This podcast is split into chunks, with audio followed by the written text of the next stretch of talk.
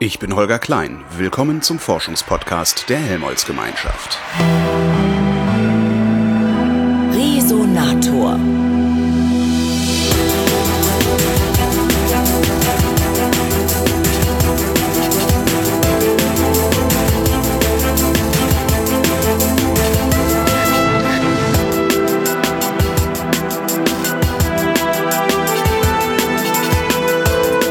Treffe Ottmar Wiesler, der ist der neue Präsident der Helmholtz-Gemeinschaft Deutscher Forschungszentren. Hallo, Herr Wiesler. Hallo.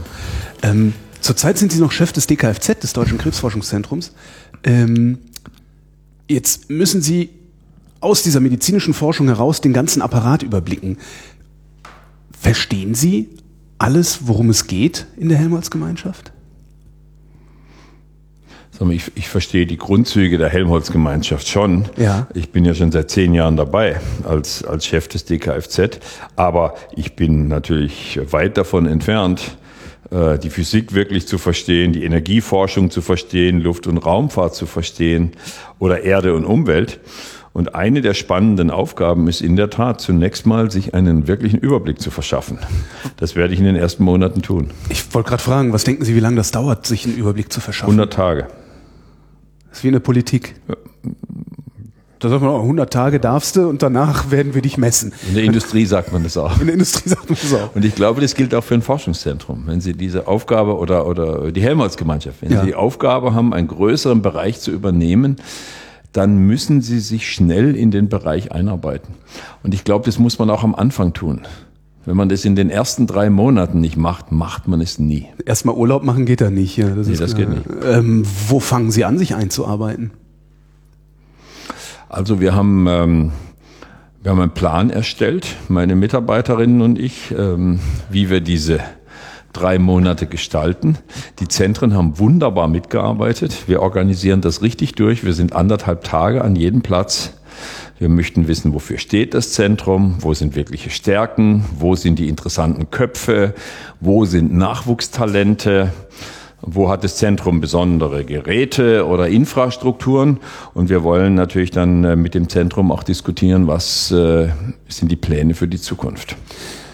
Haben Sie da schon eine vage Ahnung oder vielleicht sogar eine konkrete Ahnung, äh, wo, wo die Stärken und die Schwächen der Zentren liegen?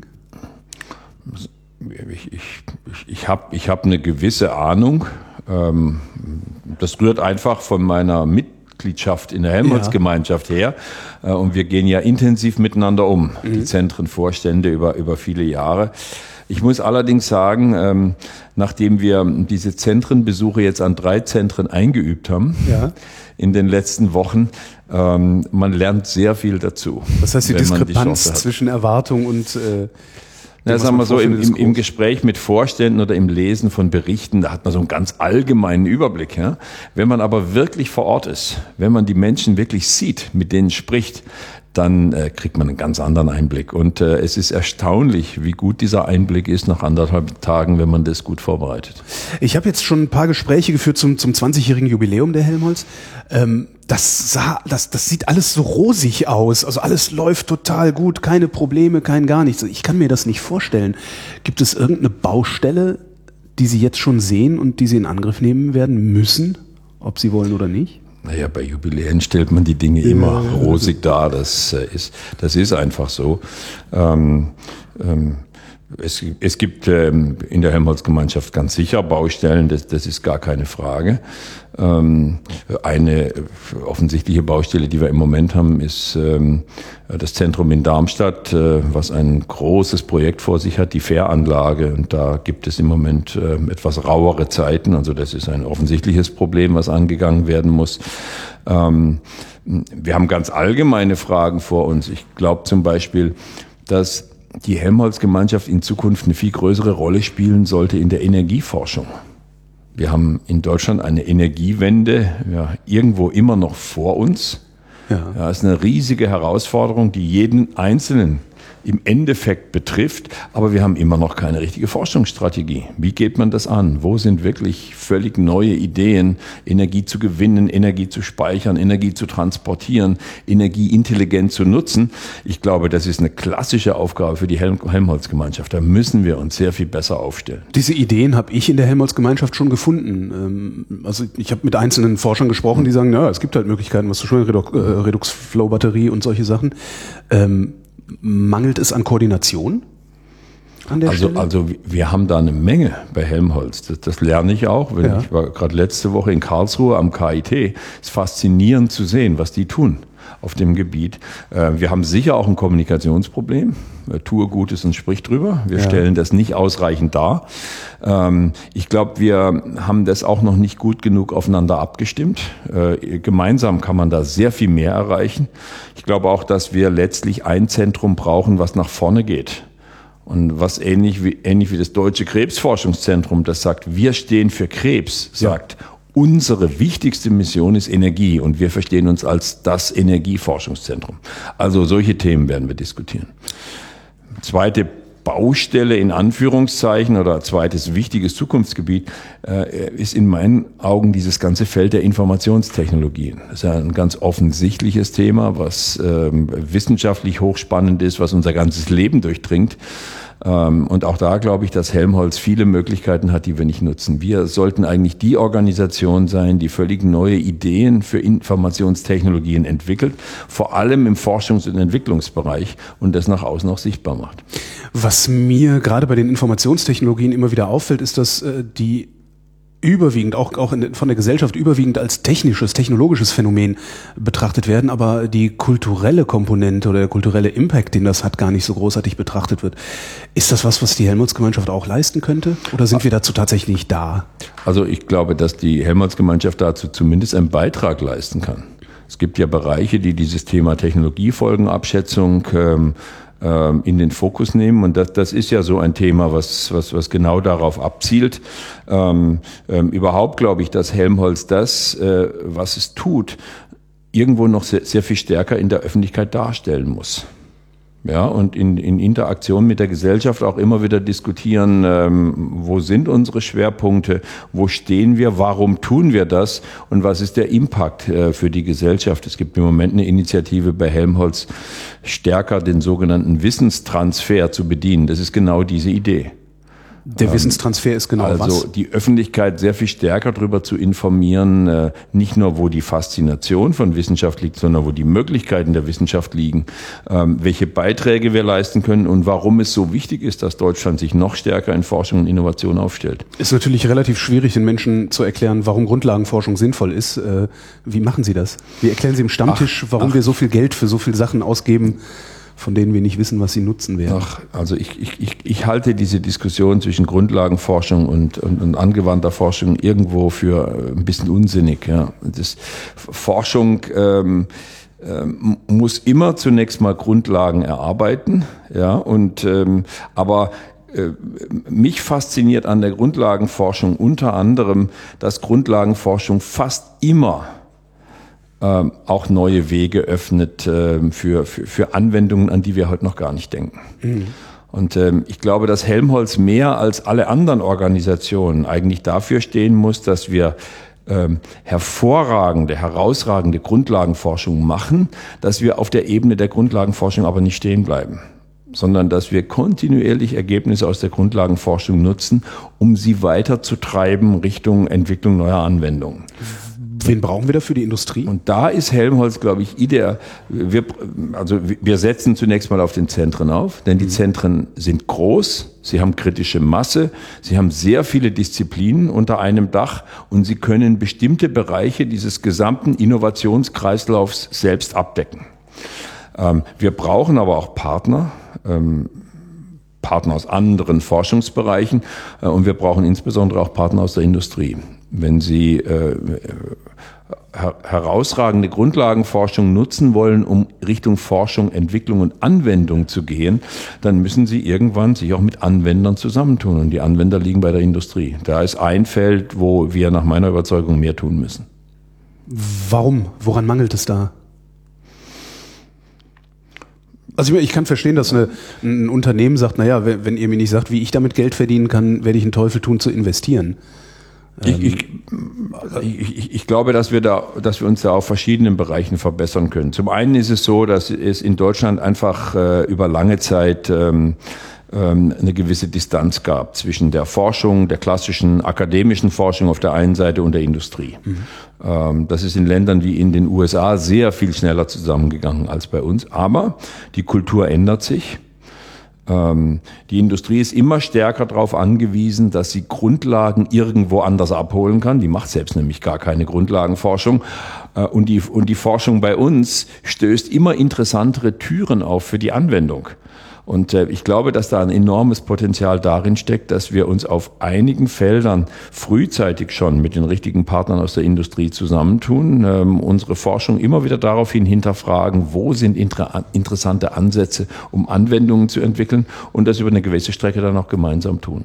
Das haben wir in vielen Bereichen der Gesundheitsforschung durchexerziert, da funktioniert das relativ gut. Ähm, ich glaube, das ist auch ähm, ein Thema, was äh, ganz offensichtlich in der Energieforschung aufgegriffen werden muss, denn auch da wollen wir ja Richtung Anwendung gehen. Das ist ein Thema für die Informationstechnologien und zieht sich am Ende wahrscheinlich durch alle Forschungsbereiche von Helmholtz durch.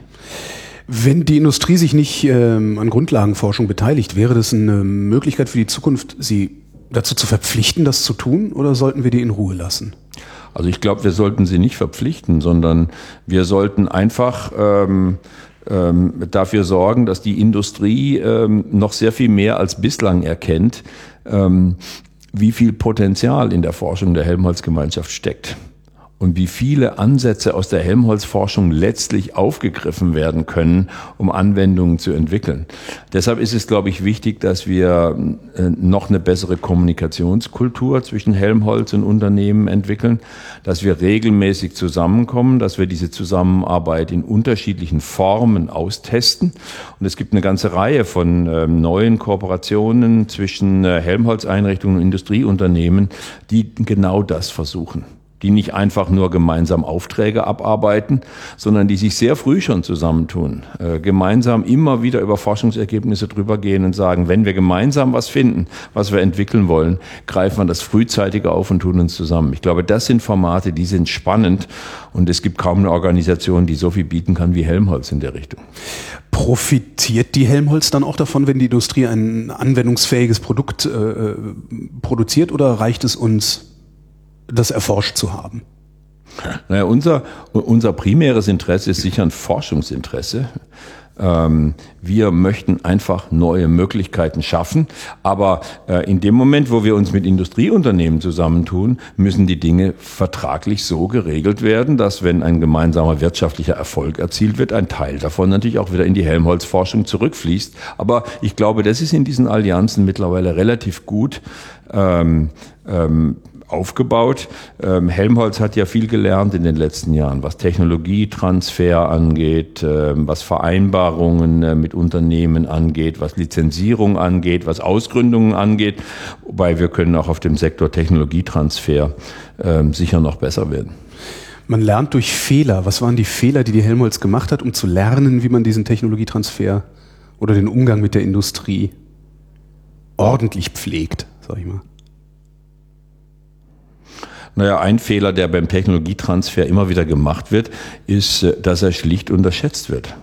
Ja, man glaubt, es reicht, wenn man zwei, drei Personen in ein Büro setzt und sagt, denen macht mal Technologietransfer. Mhm. Da ist natürlich ein komplexes Geschäft, was sehr viel Expertise erfordert. Sie brauchen Leute, die ähm, äh, die Forschungsmaterie kennen. Sie brauchen Leute, die einen gewissen betriebswirtschaftlichen Hintergrund haben. Es braucht juristischen Sachverstand und ähm, sowas muss aufgebaut und gepflegt werden. Ähm, also da haben, haben sicher viele Lehrgeld bezahlt. Das gilt nicht nur für Helmholtz, das gilt für den ganzen Akademiebereich, wenn Sie an die vielen Technologietransferagenturen denken, die die deutschen Universitäten versorgen. Die meisten von denen waren letztlich Fehlschläge. Ähm, ähm, das, ähm, ein zweites Feld, wo wir sicher Lehrgeld bezahlt haben, ist eben auch in der Art der Zusammenarbeit mit der Industrie. Ähm, ich glaube, es reicht nicht einfach aus, nur ein Partner zu sein, der von der Industrie abgegriffen wird, Ich wollte gerade sagen, nach sind Sie wenn, ihr was, wenn, ihr was in, ja, wenn ihr was Interessantes habt, kaufen wir das bei euch ein. Ja. Ja. Sondern wir wollen mehr. Wir wollen eigentlich von Anfang an an dieser Entwicklungskette mitarbeiten. Wir wollen die Dinge nicht einfach nur verkaufen, sondern wir möchten, sagen wir mal, die Forschung, die wir haben und die Forschungsergebnisse, die wir haben, selber auch dazu benutzen, um ähm, irgendwo Anwendungspotenziale zu erschließen. Und da, glaube ich, ähm, liegt ein Bereich, in dem wir noch besser werden können. Das birgt natürlich auch die Gefahr, dass wir uns von der Grundlagenforschung entfernen und ähm, anfangen zu forschen im Sinne der Industrie. Ja, das ist eine ständige Gefahr. Ähm, ähm, ich glaube, derer muss man sich bewusst sein. Aber ähm, im, im Endeffekt liegt es an uns selbst, ja, wie wir sicherstellen, dass äh, die absolute Grundlage, auf der wir aufbauen, immer ähm, Blue Sky Grundlagenforschung ist. Jetzt werden Sie Präsident der Helmholtz-Gemeinschaft. Wollten Sie das werden, als Sie klein waren? Nee, ne? Nein. Was denn dann? Als ich klein war, wollte ich immer Arzt werden. Sind Sie Arzt geworden? Ja. Warum sind Sie nicht Arzt geblieben? Ähm, das hat, also zunächst mal äh, war es von Anfang so, so dass ich schon als Medizinstudent ähm, einen starken Drang hatte, Krankheiten auch zu beforschen. Und nicht nur einfach zu diagnostizieren. Ich bin ja lange Zeit Pathologe gewesen.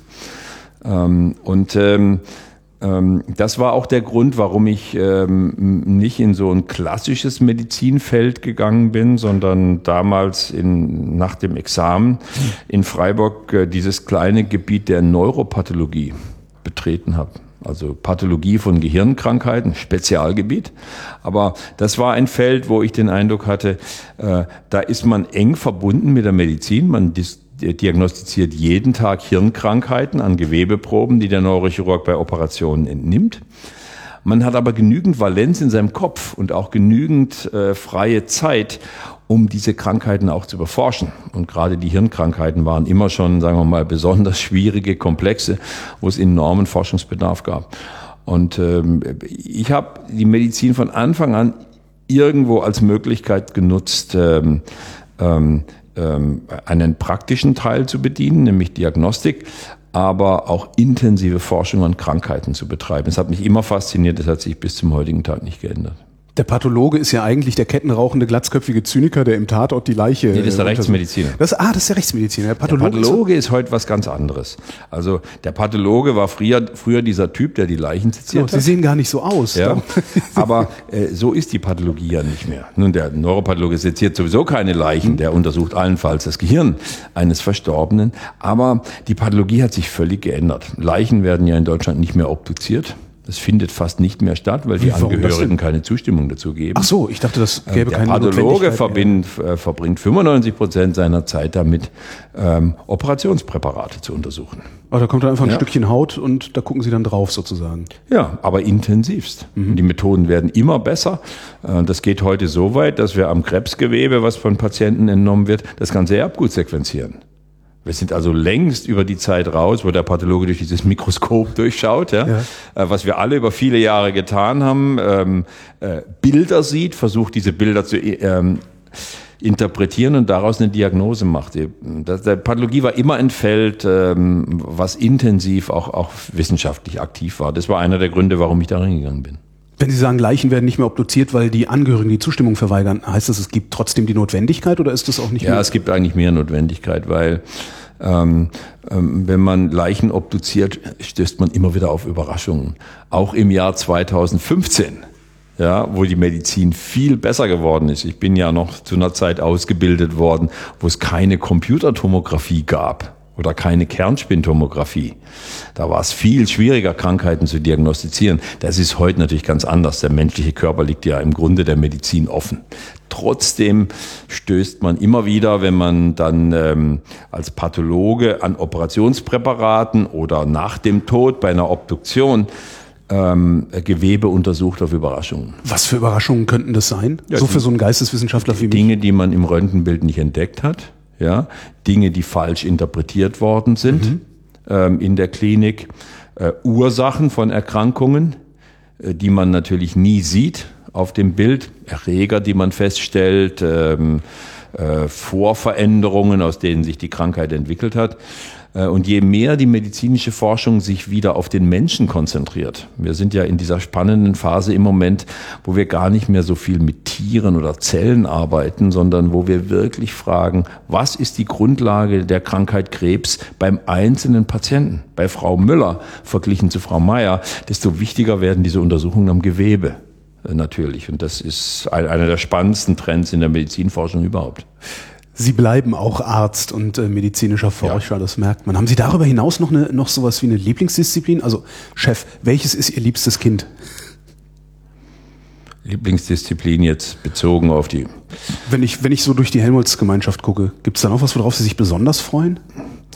Ähm, nee, äh, nee, das würde ich so nicht sagen. Also ich freue mich wirklich auf die gesamte Gemeinschaft. Ich, ich, bin, ich stehe jetzt vor einer unglaublich spannenden Zeit.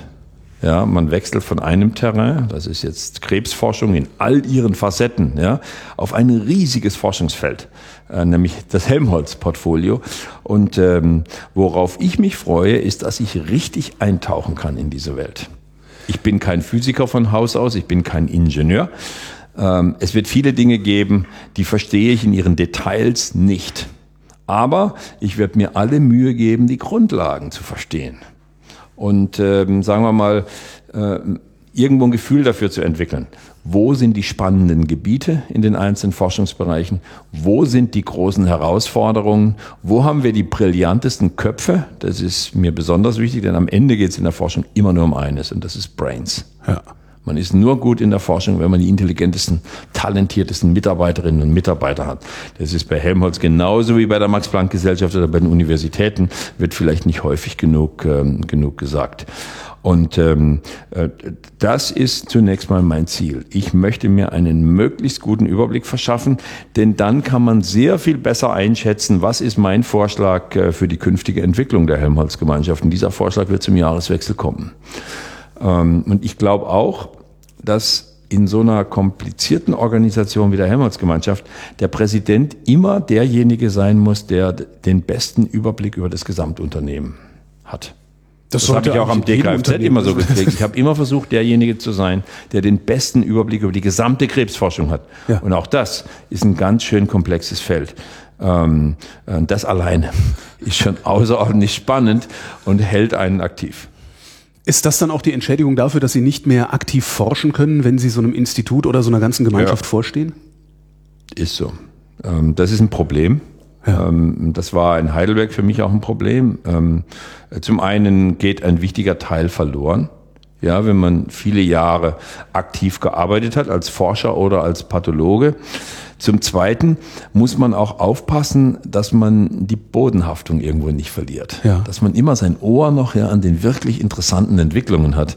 Das ist bei Helmholtz natürlich noch eine größere Herausforderung als beim BKFZ. Ist ja, weil es auch ein politischer Job ist, natürlich. Ja, das kommt dazu, wobei ähm, da lernt man beim BKFZ eine Menge, was das angeht. Sie sagten, zum Jahresende wird ein Vorschlag zur Zukunft der Helmholtz-Gemeinschaft kommen. Wem werden Sie diesen Vorschlag unterbreiten? Den Mitgliedern. Allen Zentren.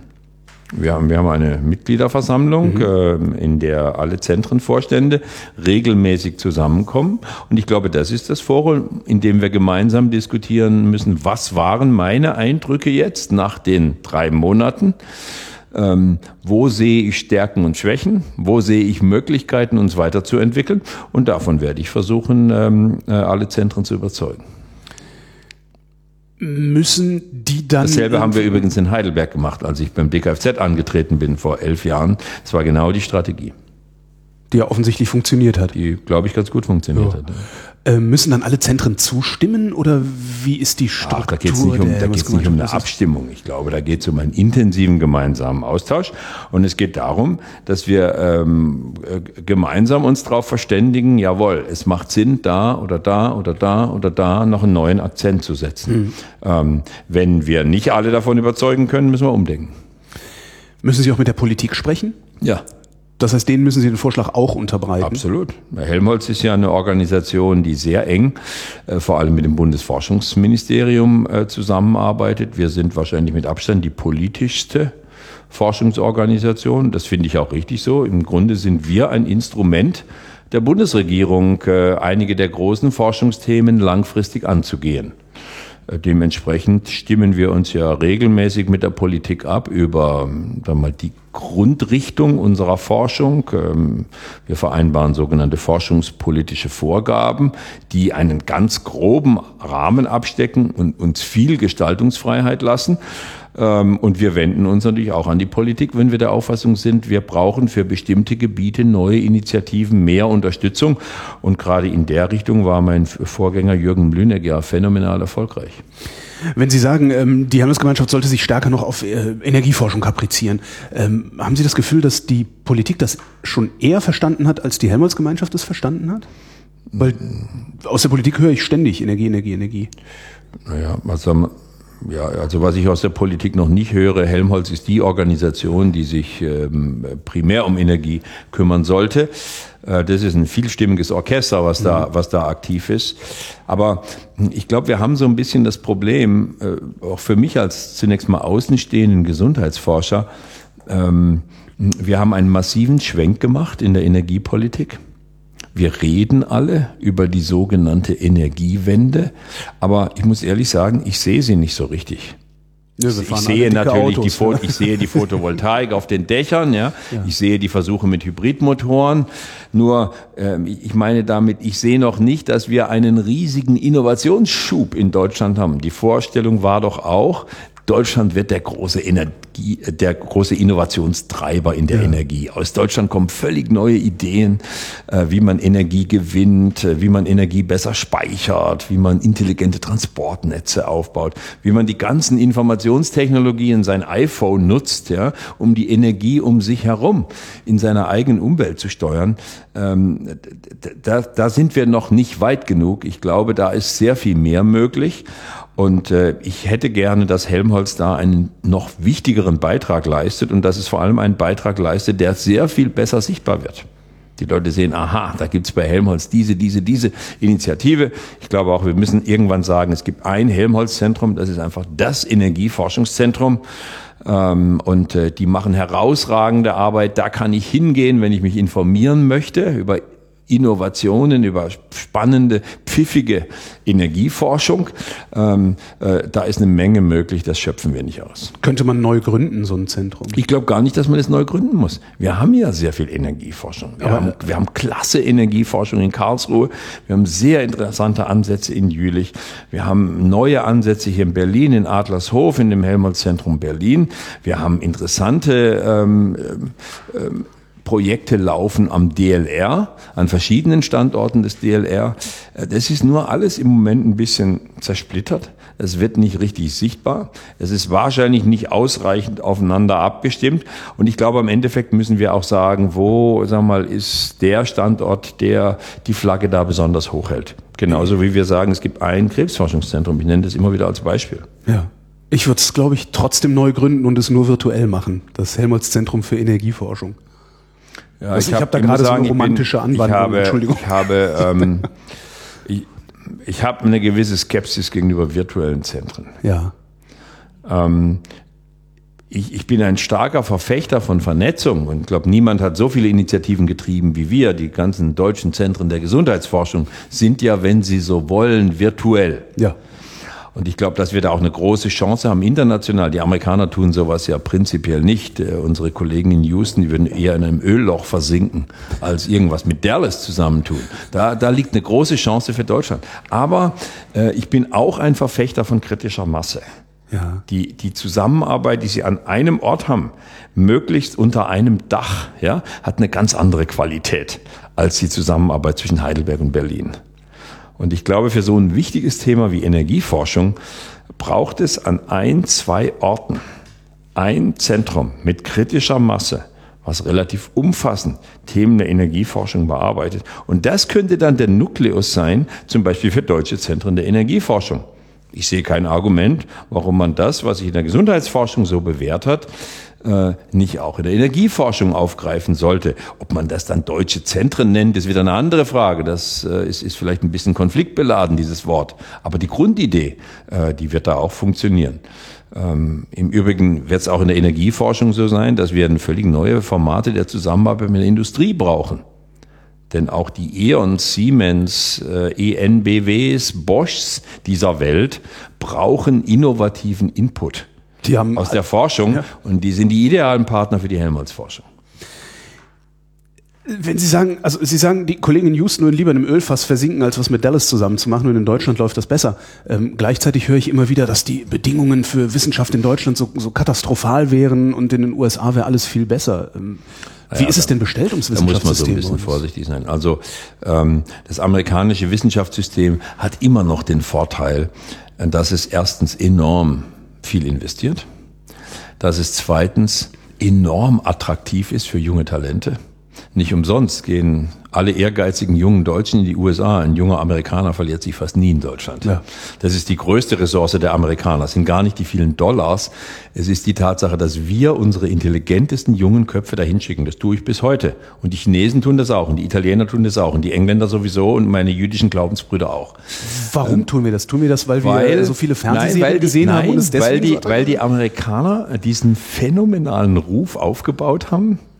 Wir sind ein ideales Ausbildungsbecken Ja. für junge Talente.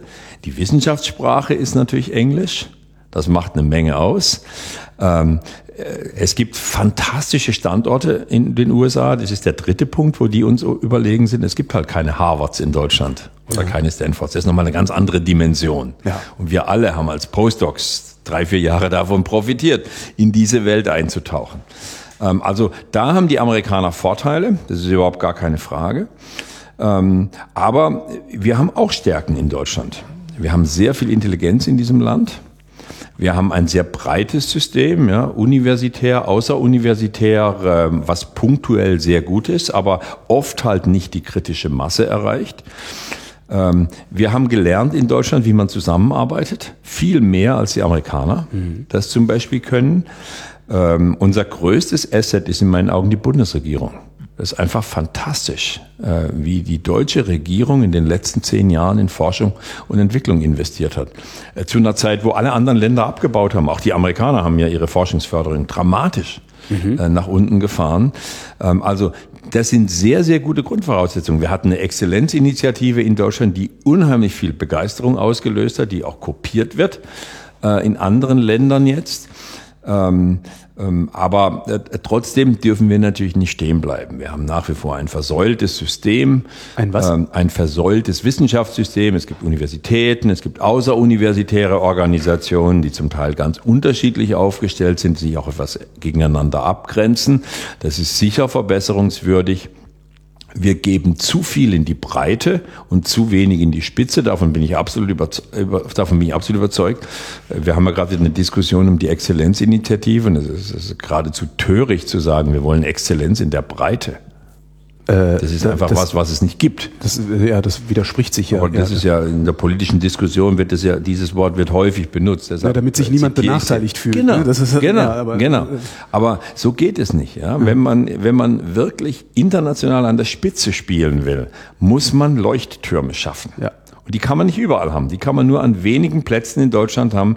Die müssen dann so gut sein, dass sie kritische Masse haben, ja, dass sie genügend Disziplinen irgendwie an einem Ort zusammenbringen. Das sind die, dann die Magneten für die jungen Leute. Da gehen die genauso gern hin wie nach Boston oder nach Stanford äh, oder nach Cambridge. Ähm, also da müssen wir, glaube ich, mehr tun. Ähm, ähm, aber ähm, insgesamt bin ich, was die Entwicklung der deutschen Forschungslandschaft angeht, überhaupt nicht, überhaupt nicht pessimistisch. Wir müssen einfach den Weg, der jetzt eingeschlagen worden ist, konsequent fortsetzen. Ich glaube, wir müssen noch mehr dafür tun, dass wir an manchen Orten die Stärksten einfach zusammenbringen. Äh, Wir müssen die Exzellenzinitiative nutzen. Da gibt es ja große Erwartungen, dass es nochmal einen neuen Schub gibt mit einer neuen Phase der Exzellenzinitiative. Ähm, Wir haben das Föderalismusproblem in Deutschland. Äh, Der Bund tut sehr viel, viele Länder tun zu wenig für Universitäten äh, und für Forschung. Aber da könnte es sein, dass diese Grundgesetzänderung, die jetzt ja stattgefunden hat und die dem Bund ermöglicht, auch im Universitätsbereich gezielt und länger zu fördern, ähm, dass das vielleicht völlig neue Optionen schafft. Und in all diesen Feldern ist Helmholtz ideal aufgestellt. Wir sind der die erfahrene Organisation, was Partnerschaften angeht, was völlig neue Allianzen mit Universitäten und anderen ähm, Organisationen betrifft. Ähm, ich, ich glaube, das sind, das sind spannende Möglichkeiten, die müssen wir einfach nutzen. Das heißt, wir brauchen gar nicht erst zu versuchen, auch die USA zu kopieren oder denen nee, hinterher zu eifern. Wir machen unseren eigenen. Das würde, das, das würde nicht gelingen, aber wir können von den Amerikanern lernen, genauso wie die Amerikaner von uns lernen können. Und was wir von den Amerikanern lernen können, ist, in manchen Bereichen lohnt es sich enorm kritische Masse zu schaffen. Denn das ist das, was die wirklichen großen Sprünge nach vorne bringt. Was man von den Amerikanern auch lernen kann, ist, ähm, wenn man diese Leuchttürme schafft, sind die ein unglaublicher Magnet für junge Talente. Und was lernen die dann noch von uns? Was die Amerikaner von uns zum Beispiel lernen könnten, wäre, dass man ähm, ähm, für langfristig erfolgreiche Förderung auch eine gewisse Stabilität braucht. Das amerikanische System ist viel instabiler in der Hinsicht, dass es sehr wenig Basisunterstützung gibt mhm. und dass man als Wissenschaftler praktisch alles einwerben muss. Ah, okay, also Geld, ja. Mhm. Geld. Ja, mhm. ja die, viele amerikanische Kollegen schreiben ständig Forschungsanträge. Da geht dann Zeit hab, für Forschung äh, drauf. Ich habe ja. gestern mit einem Kollegen gesprochen, ähm, der mh, hm, kam aus San Francisco, der hatte 48 Anträge geschrieben in den letzten zwei Jahren. Wie lange braucht ein Wissenschaftler, um einen Antrag ja, zu schreiben? Auch ein Profi braucht dafür sicher eine Woche oder so. Ja? ja. Also der schreibt ja nicht über Nacht. Das heißt, der, ist der hat auch deshalb hat sich ein Jahr damit Er hat auch deshalb 48 Anträge geschrieben, weil die Förderquote äh, nur 20 Prozent ist oder darunter. Und das ist, ich glaube, ähm, das äh, überzieht das System. Ja. Es ist zwar wichtig, dass man Wettbewerb hat, es ist enorm wichtig. Forschung lebt von Kompetition. Aber ähm, wenn man ständig nur noch Anträge schreibt und äh, mindestens vier von fünf Anträgen werden abgelehnt, dann verbringt man seine Zeit unnütz, man wird frustriert und man wird von dem abgelenkt, was man eigentlich tun sollte, nämlich innovative Ideen in Forschung umsetzen. Da ist das deutsche System besser, vor allem das Helmholtz-System, weil wir haben ja dadurch, dass wir wirklich stabil gefördert werden ähm, von der Bundesregierung und den Ländern nach diesem 90-10-Schlüssel und dass unsere Förderung auch moderat ansteigt von Jahr zu Jahr. Wir haben die Möglichkeit, langfristig zu planen und auch mal auf riskante Projekte zu setzen, die fünf Jahre brauchen, bevor sie interessante Ergebnisse abwerfen. Im amerikanischen System ist es sehr viel schwieriger, weil die Forderung, Forschungsförderung dauert nur drei Jahre mhm. in der Regel. Und wenn sie nach drei Jahren keine aufregenden Ergebnisse präsentieren können, verlieren sie ihre Förderung. Dürfen wir in Deutschland eigentlich auch scheitern? Also könnten Sie jetzt Geld ausgeben für eine Forschung, was weiß ich, eine Milliarde für irgendwas, was dann hinterher in die Hose geht? Ja, scheitern ist immer relativ. Scheitern gibt's in der Forschung eigentlich nicht. Das stimmt, das ist eigentlich nur eine neue Frage, die dann am Ende steht. Scheitern ja. gibt's in der Forschung. Also scheiter, scheitern würde man in der Forschung, wenn man einen völligen Unfug macht. Ja, aber die Natur der Forschung, vor allem die Natur der Grundlagenforschung, liegt ja geradezu darin, dass man auf Überraschungen setzt. Ja. Die spannenden Ergebnisse sind nicht die, die man erwartet, obwohl man sich über die oft besonders freut spannenden Ergebnisse sind eigentlich für mich immer die gewesen, wenn man ein neues Terrain betritt und es kommt was völlig anderes aus, als man gedacht hätte. Ist Ihnen das schon mal passiert? Ist mir mehrfach passiert. Und, und dann muss man allerdings auch Aufmerksamkeit, aufmerksam genug sein, um zu erkennen, Mensch, dann, ja. das ist ja wirklich spannend, was ich hier entdeckt habe. Und das öffnet mir vielleicht eine völlig neue Tür, die ich überhaupt nie gesehen habe. Wo ist Ihnen das passiert? Das ist, das ist uns immer wieder, das passiert uns ständig, äh, zum Beispiel äh, in diesem Zweig der Forschung, äh, wo wir, äh, wo wir das Erbgut systematisch abgreifen. Wir entdecken, dass es Veränderungen im Erbgut gibt, die zur Krebsentstehung beitragen können, die kein Mensch je erwartet hätte. Obwohl wir Jahrzehnte nach Veränderungen gesucht haben, stößt man da plötzlich auf was völlig Unerwartetes und das dreht das Gebiet einmal auf den Kopf. Mein eigenes Gebiet ist Krebserkrankungen im Gehirn. Also darüber arbeite ich noch ja. ein bisschen. Ja. ja. Und wir, wir sind da auf Dinge gestoßen, die hätten wir nie für möglich gehalten. Und wonach haben Sie gesucht, als Sie die gefunden haben? Ja, wir haben versehentlich. Äh, also da, da haben wir zunächst mal relativ primitiv gesucht. Wir haben alle 30.000 Bausteine des Erbguts, alle 30.000 Gene einfach systematisch durchgelesen. Äh, in, in, in, in Gewebe, im Krebsgewebe von Patienten, die bei uns behandelt worden waren. Mhm in der Hoffnung, ein umfassenderes Bild zu bekommen und auch mehr darüber zu lernen, wodurch unterscheidet sich dieser, diese Art von Krebs bei einem Patienten verglichen zum anderen.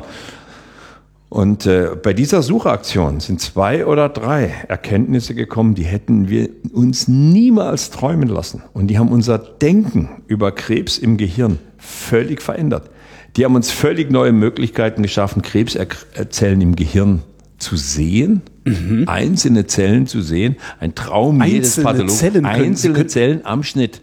Ach so, ich dachte im, im, okay, ich dachte ja, im äh, einzelne Zellen. Äh, ein Traum, den wir immer hatten, ja. nie realisieren konnten.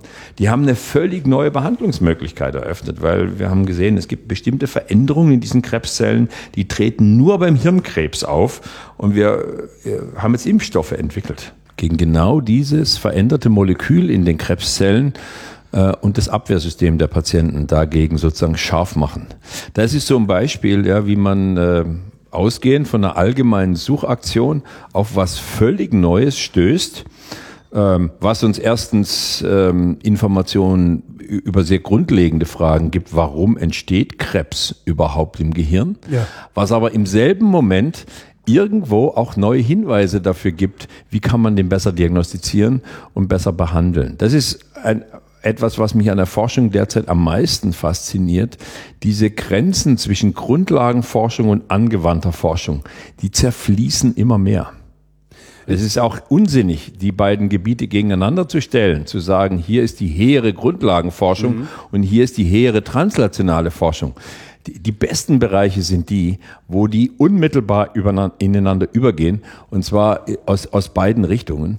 Und da, das ist in der Gesundheitsforschung so, das ist aber in vielen anderen Forschungsbereichen auch so, da bin ich von überzeugt. Und Helmholtz kann sich diesen Übergang leisten weil wir haben genügend Expertise, wir haben genügend kritische Masse, um immer wieder auf exzellenter Grundlagenforschung aufzusetzen, aber konsequent auch die Spuren zu verfolgen, die uns äh, in, in, in neue Anwendungen bringen und wieder Retour. Ich bin immer noch fasziniert von der Idee, einen, Krimp, Impf, pardon, einen Impfstoff gegen Krebs zu haben. Mhm. Äh, heißt das, ich gehe demnächst naive Vorstellung wie zu meiner normalen Influenza-Impfung, äh, lass mir eine Spritze setzen und kann dann ausschließen, dass ich Nein. bestimmte Arten von Gehirn Also bei, bei Impfung, äh, bei Impfung muss man zwei verschiedene Dinge unterscheiden. Man kann impfen als vorbeugende Maßnahme. So wie, wir gegen, wie man gegen die Masern ja. Infektion impft, gegen Masernviren oder gegen Grippeviren jedes ja.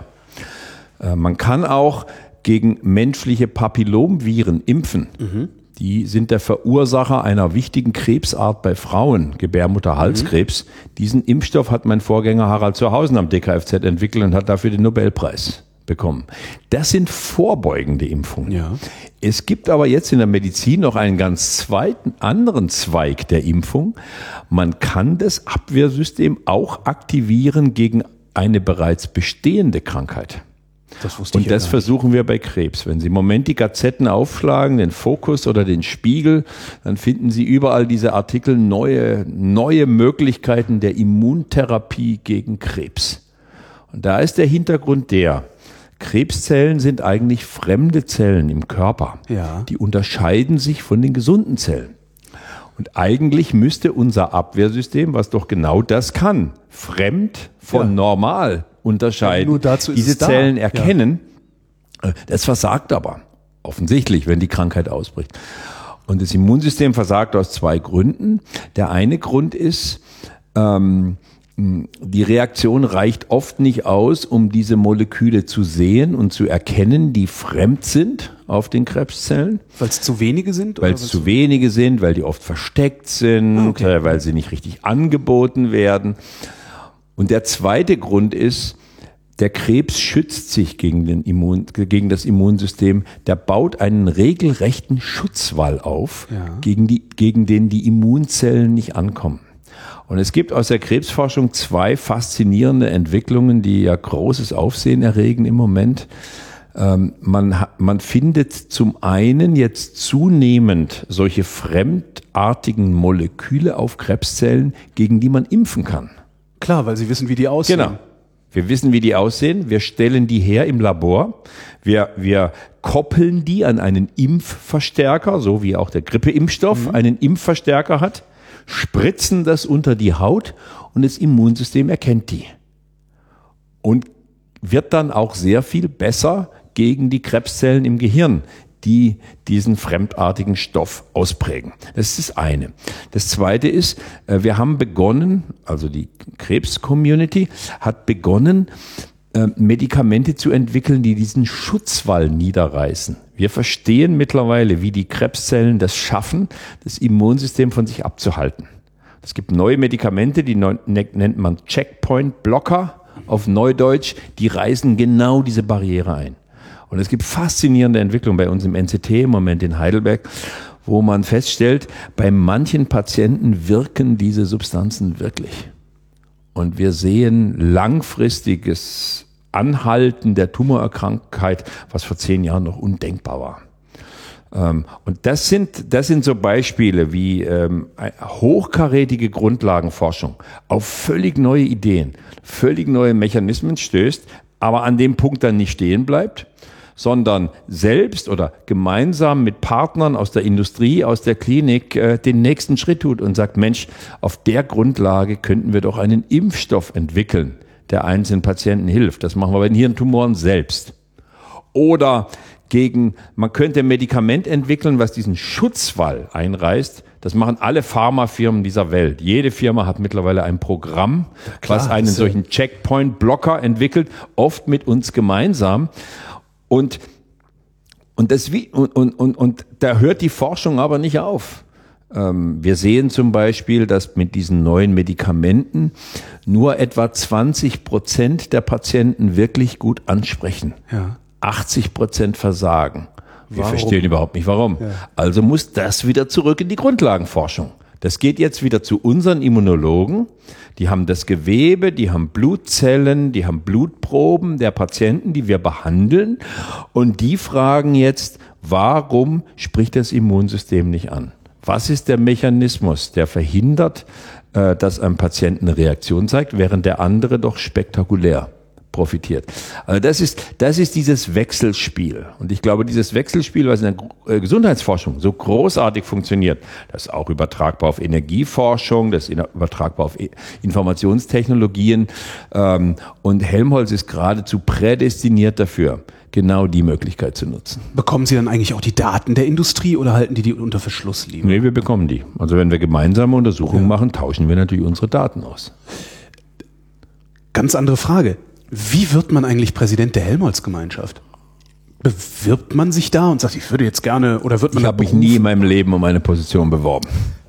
Auch nicht beim DKFZ damals. Ähm, Sie haben das alles nicht gewollt? Nein, aber ähm, ich habe ähm, ich ich hab verschiedene Erfahrungen in meinem Berufsleben gemacht. Die eine Erfahrung war, du musst regelmäßig wechseln um einfach mal in ein neues Umfeld einzutauchen, um wieder von vorne anzufangen. Man ist nie so kreativ in den ersten ein, zwei Jahren, wenn man eine neue Position übernimmt. Das habe ich konsequent so gemacht. Und ähm, ich habe auch gelernt, das ist für Glück dabei, es kommt im richtigen Moment immer die richtige spannende Herausforderung. Das war so, als mich Herr Kröll vor zwölf Jahren besucht hat. Ähm, und gesagt hat, er sucht einen Nachfolger für Herrn Zuhausen am DKFZ und sei der Auffassung, das wäre was für mich. Ich wusste noch nicht mal, dass ein Nachfolger gesucht wird. ähm, ähm, und das war auch dieses Mal so. Es, ähm, dieser Findungsprozess der Helmholtz-Gemeinschaft, der beginnt ja relativ früh. Und ähm, mehrere Mitglieder ähm, oder Ko Vorstandskollegen sind auf mich zugekommen und haben gesagt, äh, wollen Sie sich nicht für diese Position bewerben? Ich war mal gefragt worden, habe aber gesagt, ich bewerbe mich nicht.